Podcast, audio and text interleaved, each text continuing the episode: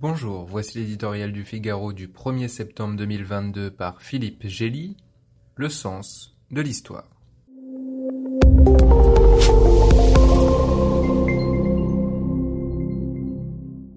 Mikhail Gorbatchev s'est éteint sans s'être exprimé sur l'invasion de l'Ukraine déclenchée voilà six mois par Vladimir Poutine.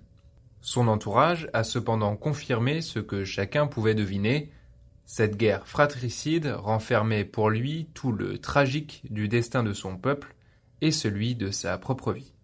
Quel contraste plus grand entre sa vision d'une maison commune européenne et le conflit de civilisation dont l'Ukraine accueille les premiers champs de bataille, et quelle preuve plus flagrante de son propre échec politique.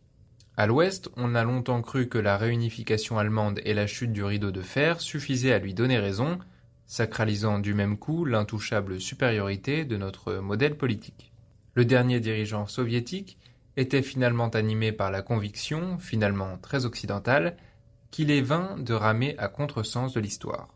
Il voyait les failles béantes du système communiste et a entrepris de le régénérer via le glasnost et la perestroïka. S'il s'est c'est sur la capacité de réformer avec des demi-mesures une idéologie fondamentalement inopérante.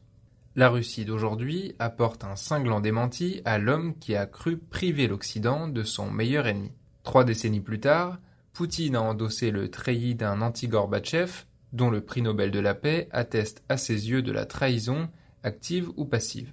Le nouveau tsar préfère être craint plutôt qu'ignoré ou humilié.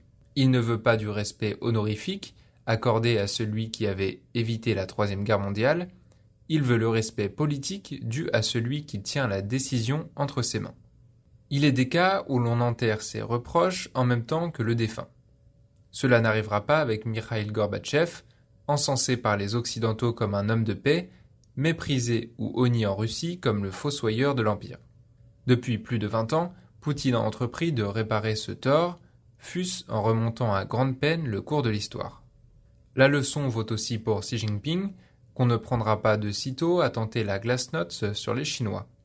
Les grandes puissances en voie d'opposition frontale, c'est aussi l'héritage de Gorbatchev.